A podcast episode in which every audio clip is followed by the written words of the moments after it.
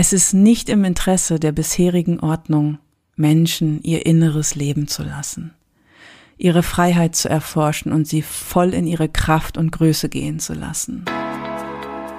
Hey, schön, dass du da bist hier im Podcast People for Now. Ich bin Maren Heidemann, du hörst die vierte Folge der zweiten Staffel mit dem Titel Wo bitte geht's hier ins Leben? Wenn sich Führungskräfte auf den Weg machen, aber das System andere Pläne hat. Heute schaue ich mir an, was mit zwei Führungskräften passiert ist, nachdem sie sich auf den Weg zu sich selbst gemacht haben. Wie das Unternehmen auf ihre Entwicklung reagierte, wie dies das Ringen zwischen der bisherigen Ordnung und den neuen Möglichkeiten spiegelt und was die Frage nach Lebendigsein damit zu tun hat. Viel Freude beim Zuhören. Da bin ich wieder mit ein paar Impulsen und Inspirationen für euch.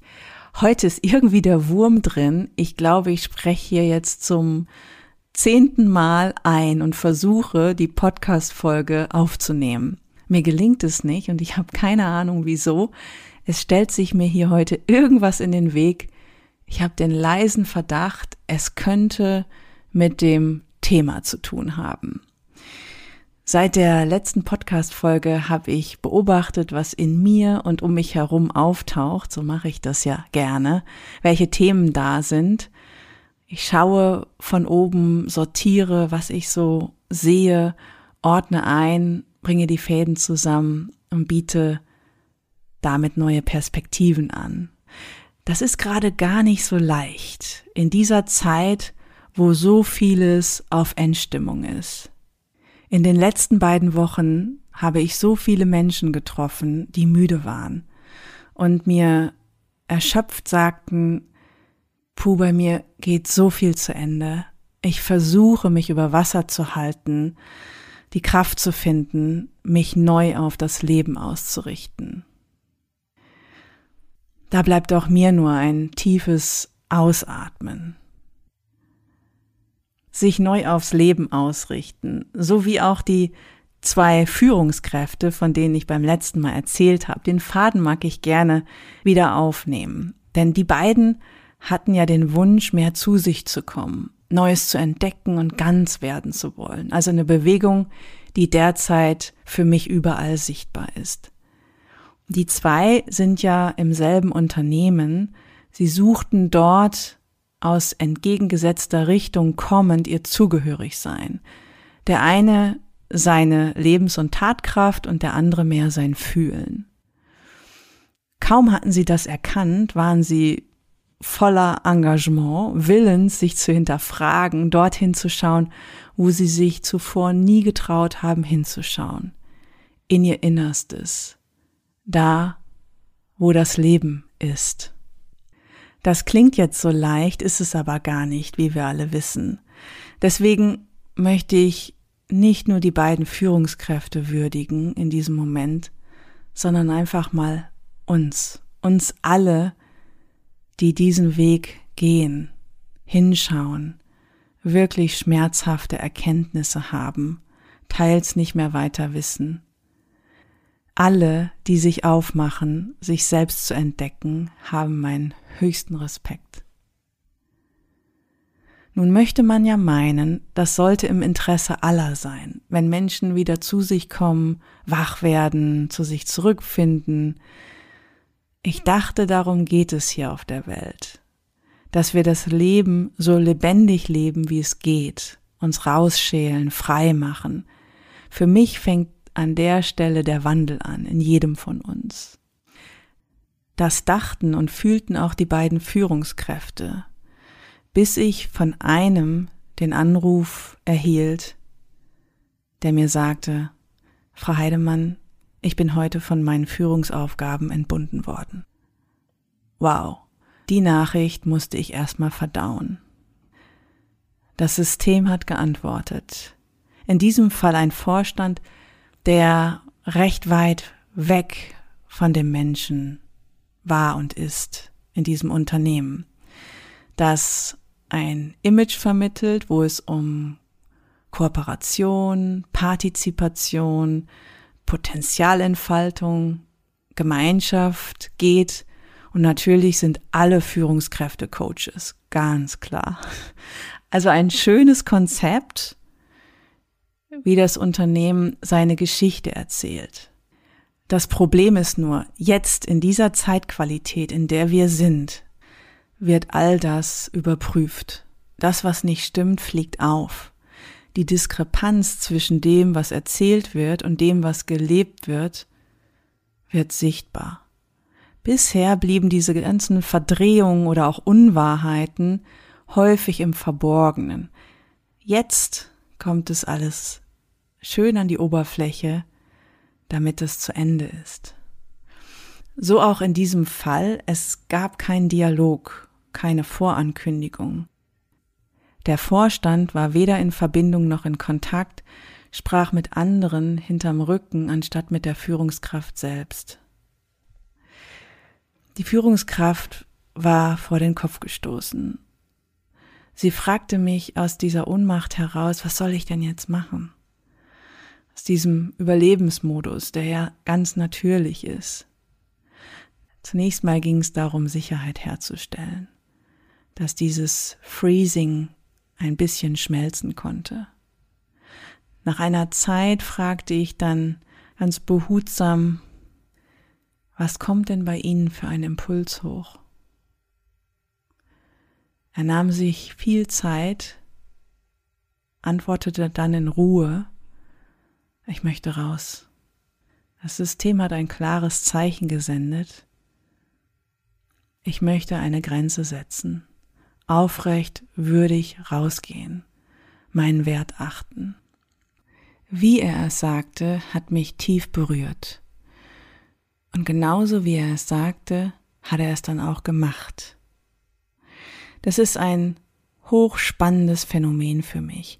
In dem Moment, wo Menschen anfangen für sich zu gehen, wachsen, stehen die Schatten auf, die das verhindern wollen. Wieso ist das so? Schließlich wollen alle Menschen, auch der Vorstand, nichts mehr als sich lebendig fühlen. Es ist deutlich, dass der Vorstand seine Lebenskraft heruntergeregelt hat, sonst wäre er in Kontakt gegangen. Im Gegensatz zu den beiden Führungskräften, die sich um sich kümmern, sieht der Vorstand es selbst nicht, dass er es auch nötig hätte. Trennungen sind ja vollkommen in Ordnung. Es ist nur die Frage, aus welchen Gründen sie geschehen und wie der Prozess dazu ist. In diesem Fall gab es sicher auch Gründe, aber keinen sauberen Prozess. Was natürlich fatale Folgen hat, da der Vorstand an der Spitze des Unternehmens ist und damit die Zimmerdecke des Bewusstseins für das ganze System bildet. So prallen an dieser Stelle zwei Bewegungen aufeinander, die ich gerade überall auf der Welt sehe. Auf der einen Seite die, die losgehen in die Zukunft auf der anderen Seite die, die nichts sehen, sich vom Leben wegdrehen, das Neue verhindern. Was ist denn überhaupt sich dem Leben zuwenden oder lebendig sein? Für mich ist das ein Zustand, wo alles energetisch im Fluss ist und die Systeme des Körpers, des Gehirns, des Geistes im Einklang miteinander sind, synchronisiert sind stelle ich mir natürlich die Frage, wann bin ich in diesem Zustand? Wann sind diese Momente des Flows? Ich kann für mich sagen, dass bei mir lebendig sein da ist, wenn ich meine Emotionen wahrnehme, in allen Facetten und Ausprägungen ausdrücken kann, egal wo ich bin. Dabei sind Freude und Leichtsein nur ein Teil von dem. Tränen weinen, berührt sein, Wut spüren, Ängste zulassen. All das macht mich lebendig. Und ja, ich weine auch mit meinem Klienten, wenn er traurig ist. Ich äußere auch meine Wut und meinen Ärger gegenüber dem Vorstand. Es ist nur die Frage, wie ich das mache. Lebendig sein ist für mich auch, wenn ich einfach da bin.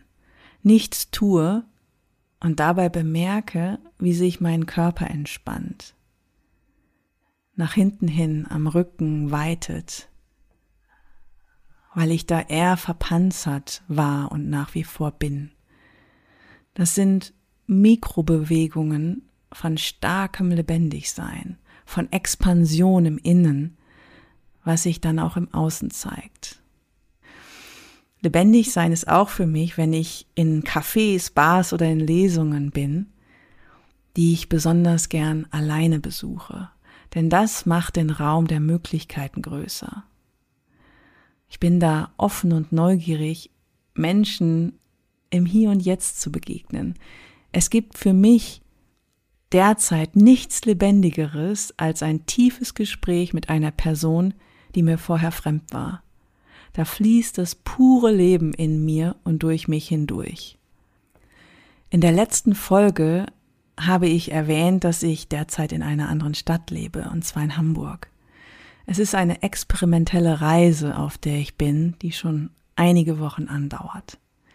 Auslöser war ein starker Entwicklungsimpuls, der von innen kam, dem ich gefolgt bin. Dabei leitet mich die Frage, wie ich der Raum bin, in dem das Leben stattfindet, anstatt ihn für andere zu halten, damit ihr Leben in meinem Raum stattfindet. Lebendig sein heißt, dass ich mich fürs Leben entscheide, anstatt den geübten Verzerrungen weiter zu folgen. Auf diese tiefen inneren Impulse zu hören, der inneren Quelle, dem Kern von Sein, der unter dem Getöse des Alltags versteckt ist, Aufmerksamkeit zu schenken. Wenn ich ganz bei mir bin, mir zuhöre, mich mit mir verbinde, mich sicher fühle, kommt der Impuls aus der Tiefe hoch. Es spricht durch mich, genauso wie es die Führungskraft gemacht hat, als ich sie fragte, was es für einen Impuls gibt oder ob es einen gibt, der aufsteigen mag. Wie ist das nun mit dem Lebendigsein im Unternehmen? Ja, das hängt von der Reife und von der Entwicklungsstufe des Systems ab. Und natürlich der Menschen, die es führen. Je lebendiger diese Menschen sind, desto mehr Raum für Emotionen, Kontakt, Verbindung.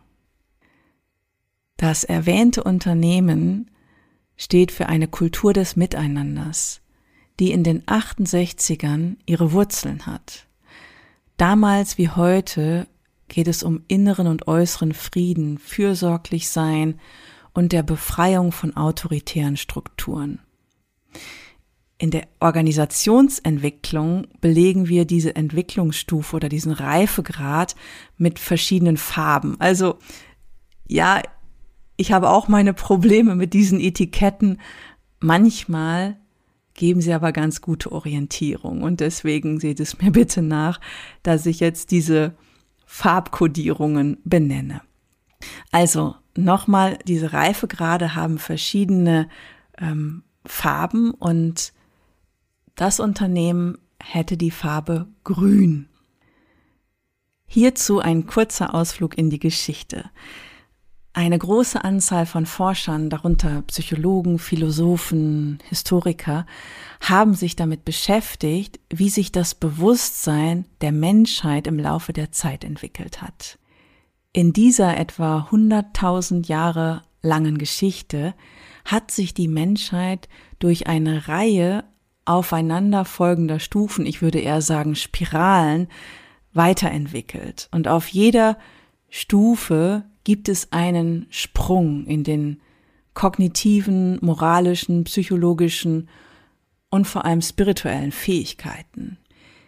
Jedes Mal, wenn sich die Menschheit zu einer neuen Stufe bewegte, erfand sie eine neue Form der Zusammenarbeit.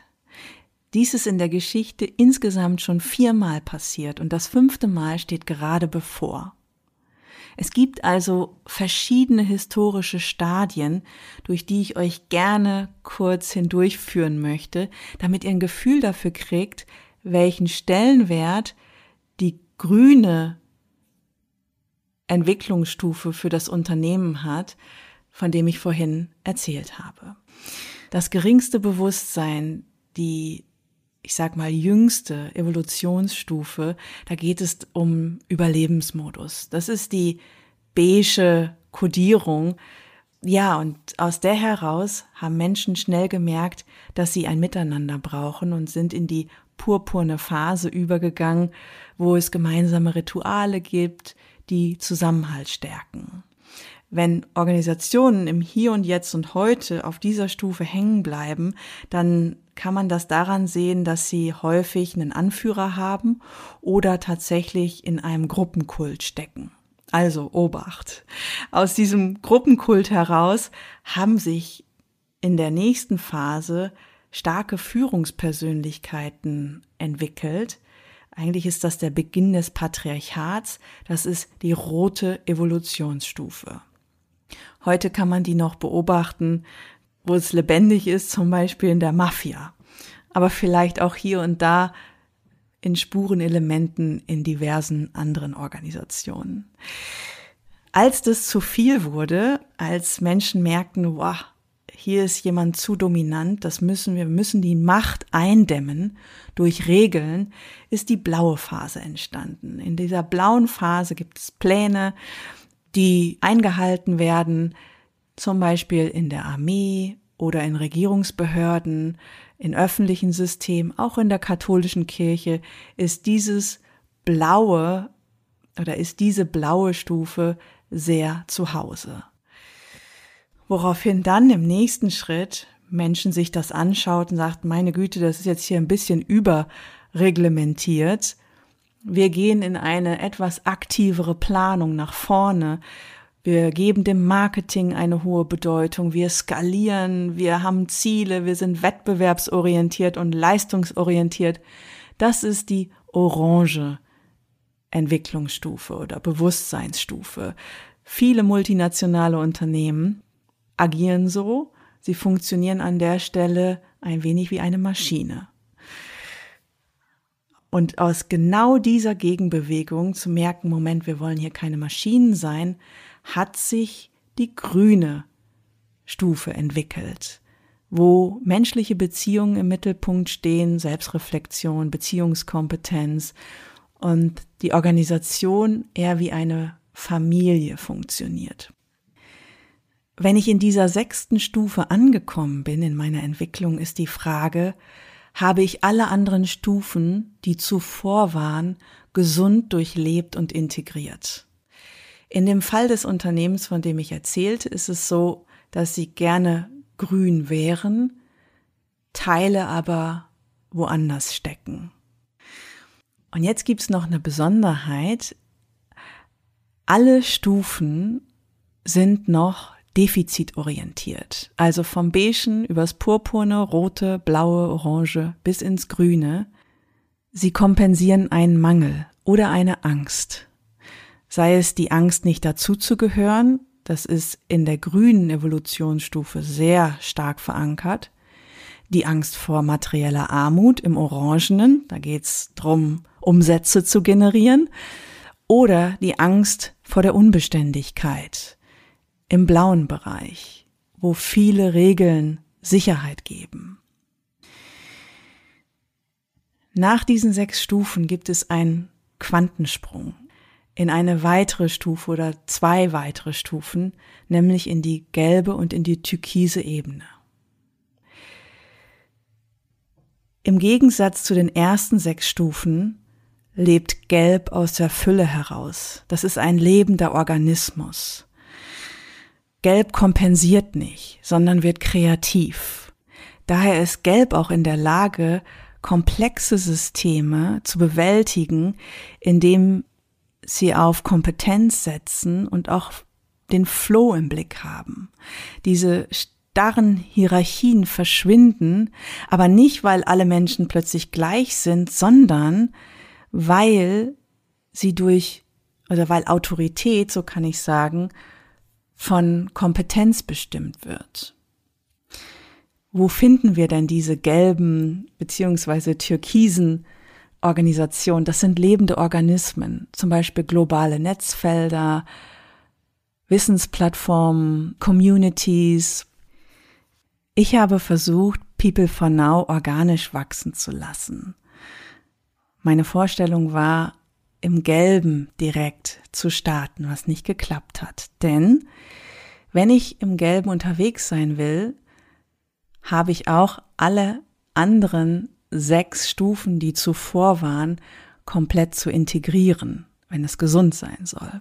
Und bei mir ist das orangene Feld das, wogegen ich protestiere, weil es so stark äh, missbraucht, diese Leistungsorientierung und die Zielorientierung. Und zum Thema Marketing habe ich ja schon einmal etwas gesagt. Damit habe ich meine Schwierigkeiten und ich versuche noch herauszufinden oder zu experimentieren, wie das orangene Feld gut lebbar ist im Gelben. Mit diesem Wissen, das ich euch jetzt an die Hand gegeben habe, mag ich noch ein anderes Beispiel erzählen, das sich letzte Woche ereignet hat.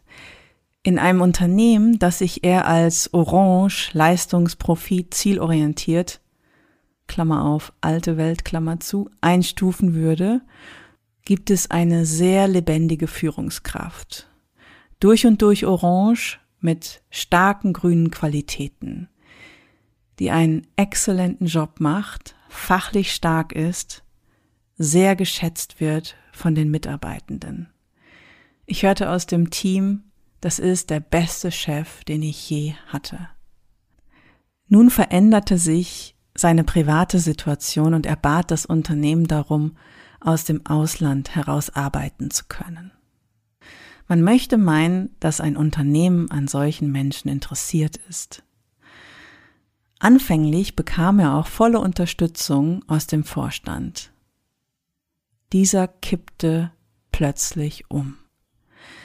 Das System, das dunkelrote Schatten mit sich führt, wie so eine Unterströmung, zeigte sich.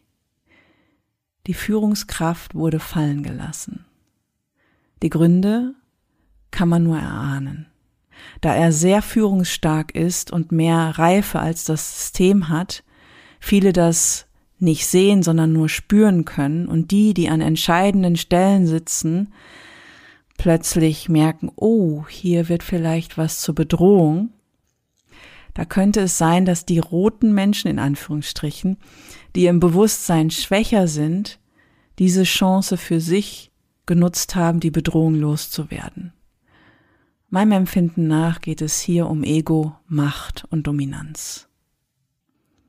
In dem Moment, wo es ins Wachsen geht, wird es für andere Menschen bedrohlich. Wäre es nicht so traurig, würde ich sagen, einen besseren Beweis für ihre Größe konnte die Führungskraft gar nicht bekommen. Es ist nicht im Interesse der bisherigen Ordnung, Menschen ihr inneres Leben zu lassen ihre Freiheit zu erforschen und sie voll in ihre Kraft und Größe gehen zu lassen. Das hieße ja, das System müsste mit in die gelbe, türkise Evolutionsstufe gehen. Alte Systeme sind daran interessiert, Menschen berechenbar und kontrollierbar zu halten.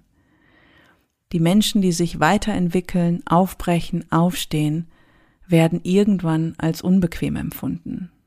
Wenn zu viel Licht da ist, Menschen die Schwelle ins Gelbe überspringen, kriegen andere Angst, weil sie plötzlich mit sich selbst konfrontiert sind. Also, fasse ich mal zusammen. Am Ende ging es bei beiden Führungskräften, von denen ich heute erzählt habe, darum, ob sie Platz und Raum für ihr Licht und ihre Größe bekommen. In beiden Fällen ist dies verhindert worden. Das eine sehr unbewusst in der grünen Organisation, das andere sehr bewusst in der rot-orangenen Organisation. Und doch ist es für beide Fälle aus meiner Sicht so, dass sie sehr wahrscheinlich eine andere Aufgabe in dieser Welt haben. An einen Platz gehören, wo es vielleicht darum geht, in gelbe Systeme einzutreten. Denn von dort kommt der Wandel. Gelb ist sich der Werte und der Schatten der vorhergehenden Stufen bewusst und integriert sie in, also mit Feingefühl. Und da ist viel Chaos und permanenter Wandel. Das ist so natürlich im Gelben. Das wird als Chance für die Erschaffung von lebendigen Systemen begriffen. Der Einzelne, der darin unterwegs ist, erfährt auf der einen Seite eine große Freiheit und dann aber auch Verantwortung und sucht Wege für die Probleme in dieser Welt. Damit gibt es wiederum einen eigenen Sinn, aus dem heraus dieser Mensch handelt und auch aus diesem tiefen Inneren, aus dieser tiefen inneren Quelle, aus dem die Impulse kommen. Es ist spannend, wie sich immer wieder das Alte aufbäumt und auch von mir im Podcast hier noch die Aufmerksamkeit kriegt. Ich sehe das Ringen, wie das Neue im Alten aufstehen will, zurückgedrängt wird.